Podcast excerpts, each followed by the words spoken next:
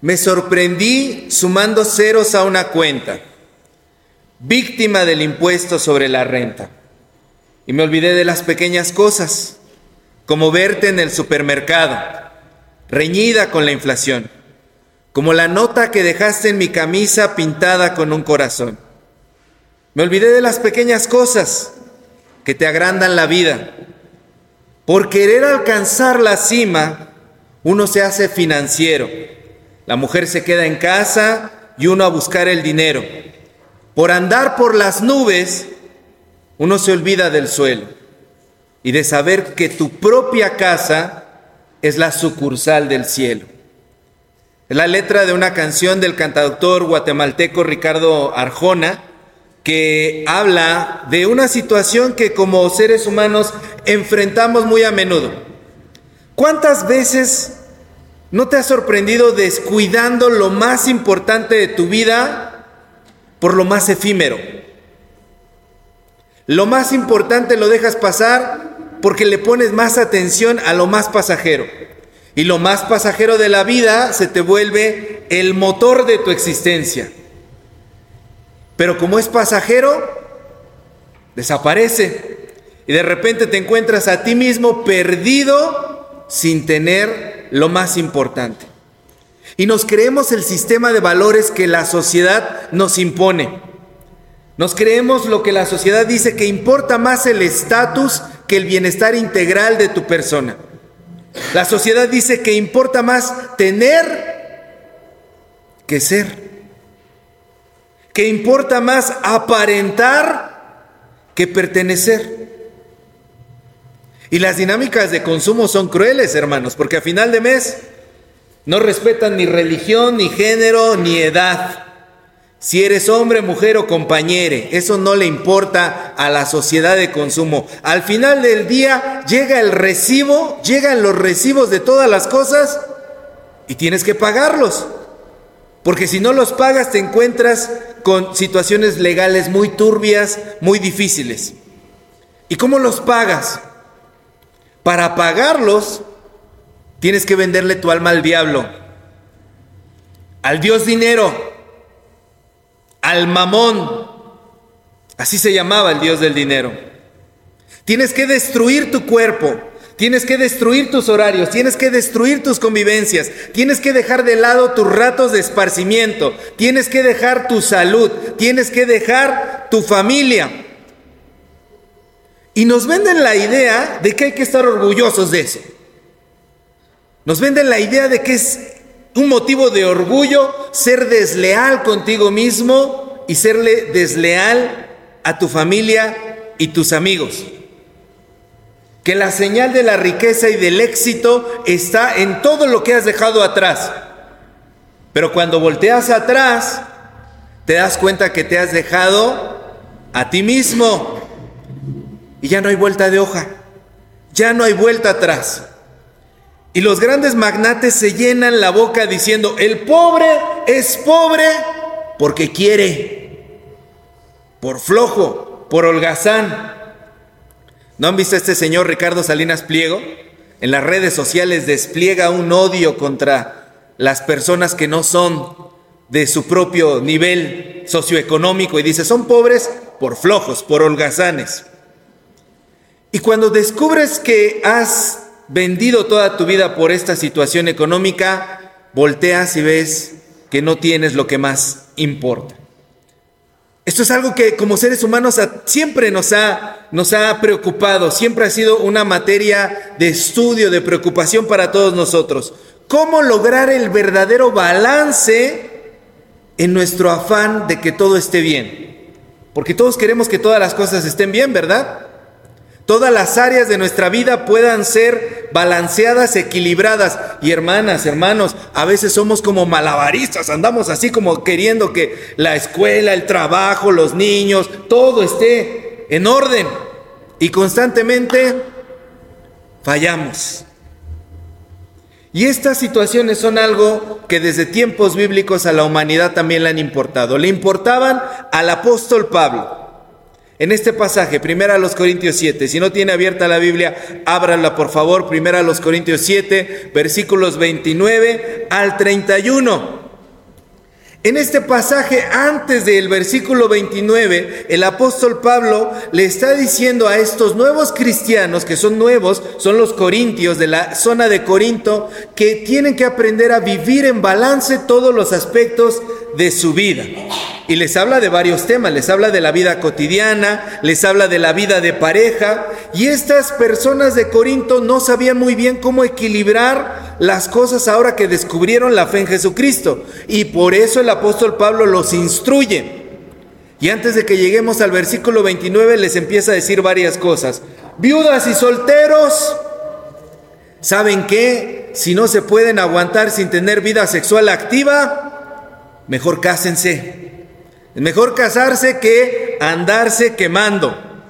Casados, los que ya están emparejados, matrimoniados, cumplan con el deber conyugal. No se hagan de la vista gorda. Tienen que cumplir con el deber conyugal. Y dice, los que están circuncidados, o sea, los que son de la religión judía que acostumbraban la circuncisión, quédense así, no tienen por qué cambiar. Pero los que no, pues quédense así, no tienen por qué circuncidarse. Y le habla, en aquella época era muy común la esclavitud. Esclavos, si son esclavos y así conocieron a Cristo, procuren su libertad. Y ustedes que son libres, procuren ser esclavos de Cristo. Todo esto es lo que dice el apóstol Pablo en los 28 versículos antes de que lleguemos a lo que acabamos de leer.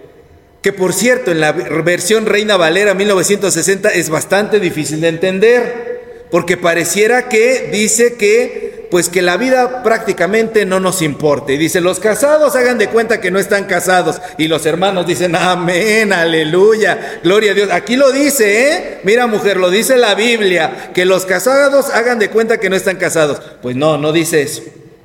No dice eso. Y vamos a ver, creo que una mejor traducción de, esta, de este pasaje la encontramos en otra traducción de la Biblia, nueva traducción viviente se llama, y dice más o menos así, permítanme leerlo. Déjenme decirles lo siguiente, amados hermanos, el tiempo que queda es muy breve, así que de ahora en adelante los que estén casados no deberían concentrarse únicamente en su matrimonio. Los que lloran o los que se alegran o los que compran cosas, no deberían ser absorbidos por sus lágrimas, ni su alegría, ni sus posesiones. Los que usan las cosas del mundo no deberían apegarse a ellas, pues este mundo, tal como lo conocemos, pronto desaparecerá. Eso es lo que dice esta traducción y creo que es un poco más entendible.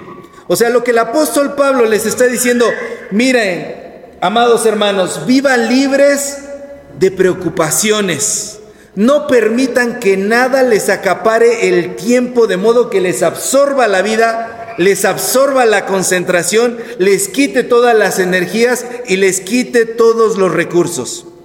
Porque a veces las preocupaciones de la vida nos impiden realizar lo más importante para nosotros que somos cristianos. Y lo más importante para nosotros es la obra del Señor. Y por eso el apóstol Pablo les dice, no se concentren solo en su matrimonio, no se concentren solo en llorar. Está bien, todos tenemos cosas por las que lloramos, pero no permitan que eso les consuma la vida. No se ocupen solo de sus motivos de alegría, porque saben que, queridos nextlalpenses, digo corintios, a veces se les va la vida en pura fiesta. Que no les quite nada de estas cosas la mirada de Cristo. No dejen que nada los absorba. Si tienen riquezas, no estén todo el día ocupados en el estado de sus casas, de su ganado, de todo bien material. No se apeguen a esto porque todo en la vida es pasajero. Y para poder matizar la interpretación de este pasaje hay que recordar algo. En aquella época los cristianos de esa época creían, pensaban que Jesucristo iba a regresar pero ya, en unos cuantos años después de haber ascendido al cielo, después de haber resucitado, ellos pensaban, Jesús ya va a venir, Jesús ya va a regresar. Por lo tanto, tenemos que ocuparnos más de la obra del Señor. Y es importante recordar esto porque la interpretación de este pasaje, es decir, cómo lo entendemos, lo tenemos que manejar con pincitas. Dios no rechaza que tú estés casado, que tengas una pareja sentimental, ¿cierto? Dios no se molesta de eso. Dios no menosprecia tus tristezas, ¿o sí las menosprecia? No. Dios no mira de lejos o, o estás ignorando tus alegrías, ¿o sí? No, ¿verdad? A Dios le importan nuestras alegrías. Dios no se enoja de que tú tengas posesiones, ¿o sí? No, Dios no se enoja de que tú tengas posesiones. Dios no está en contra de que te ocupes de todo eso. Es más, habla bien de ti. Quiere decir que eres buen cristiano cuando administras todas estas cosas de manera correcta. Eres un buen mayordomo del Señor. Pero el mensaje esencial que Pablo le estaba transmitiendo a los corintios sigue allí. Y básicamente podemos resumirlo en una pregunta. A ver, queridos hermanos, ¿por qué dejarían lo más valioso por lo más insignificante? ¿Por qué dejarían el amor de Dios, el amor de sus seres queridos, su amor propio, su propia salud, por algo que es efímero? Y todas estas cosas que menciona el apóstol Pablo, a todos nos quitan el sueño. De repente hay una cuenta que pagar, de repente hay un pleito en la familia, un pleito en la pareja, una cuestión económica y todos hemos sufrido insomnio por algo así. Es como esos zancuditos en la noche que están dándole vueltas a la cabeza de uno y uno nomás no puede dormir porque está piense y piense en esas cosas. Por eso el apóstol Pablo dice, ¿eso es sabio? ¿Es sabio que ustedes vivan así en esa angustia y en esa preocupación por estas cosas de la vida? ¿Creen que eso es lo que Dios quiere de sus hijos? ¿O es que se han tragado la idea que la sociedad les ha vendido? Que sin estas cosas ustedes no son nada.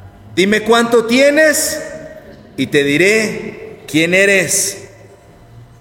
Andamos mirando en las nubes, hermanos, pensando, ¿qué voy a hacer ahora en mi trabajo? ¿Cómo voy a generar más? ¿Cómo voy a impedir que se acabe el dinero que tengo para esta semana, para la quincena, para el mes? ¿Cómo voy a impedir que se me acabe el negocio que estoy emprendiendo? ¿Cómo le voy a hacer para crecer? Dios mío, ¿cómo le vamos a hacer para esto y para lo otro? Y te convences a ti mismo de que eso es crucial.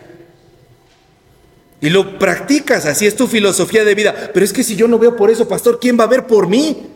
Tengo que ver por la situación económica de mi familia, tengo que ver por esto y por aquello. Yo no estoy diciendo que no. Pero lo que el apóstol Pablo nos está diciendo es, miren, por andar por las nubes, se están perdiendo el verdadero cielo, el verdadero paraíso que Dios te ha regalado aquí en la tierra para que tú puedas disfrutar. ¿Hace cuánto no le pones verdadera atención a tu familia? ¿Hace cuánto no estás verdaderamente con tu pareja? ¿Hace cuánto verdaderamente no disfrutas hacer a lo que tú te dediques? Lo que sea que hagas. ¿Hace cuánto no te levantas y dices, Dios mío, es miércoles? O peor aún, Dios mío, es lunes, bendito sea el Señor por los lunes, hoy voy a ir a trabajar, voy a ir a hacer esto, voy a ir a hacer aquello. ¿Cómo me encantan los lunes? Amo la actividad que tengo a diario. La mayoría de nosotros, si se ve en las redes sociales, en los memes, odiamos los lunes. Decimos, ay, ya es otra vez lunes, ya quiero que sea domingo otra vez, ya quiero que sea sábado, viernes. Y festejamos cuando llega el viernes. No, es viernes y el cuerpo lo sabe. Bendito sea el Señor. Ya sentimos el alivio de la carga que representa el vivir bajo esa rutina. Nos estamos perdiendo lo más importante de la vida. Algunas personas dicen, en mis mejores años, no, no, no, no, no, no, no, no, no, no, no. Tus mejores años no han pasado. Tus mejores años son aquí y ahora y no te das cuenta de que estás desperdiciando tus mejores años que son en el presente. No te das cuenta de que Dios te dio como regalo cosas maravillosas. Te dio la posibilidad de vivir en este mundo, te dio el día, te dio la noche, te dio amor, te dio esperanzas, te dio sueños, te dio primavera, verano, otoño, invierno, te dio un alma para poder observar las estaciones del año. No eres un animal, no eres una bestia, eres un ser humano que tiene un alma capaz de discernir y disfrutar la belleza. Nos dio campos verdes, ¿Saben lo privilegiados que son aquí en Extlalpan? Todavía el panorama es verde, todavía es hermoso. Cuando mi familia viene de visita y dice, nos gusta ir a Nextlalpan porque se ve verde.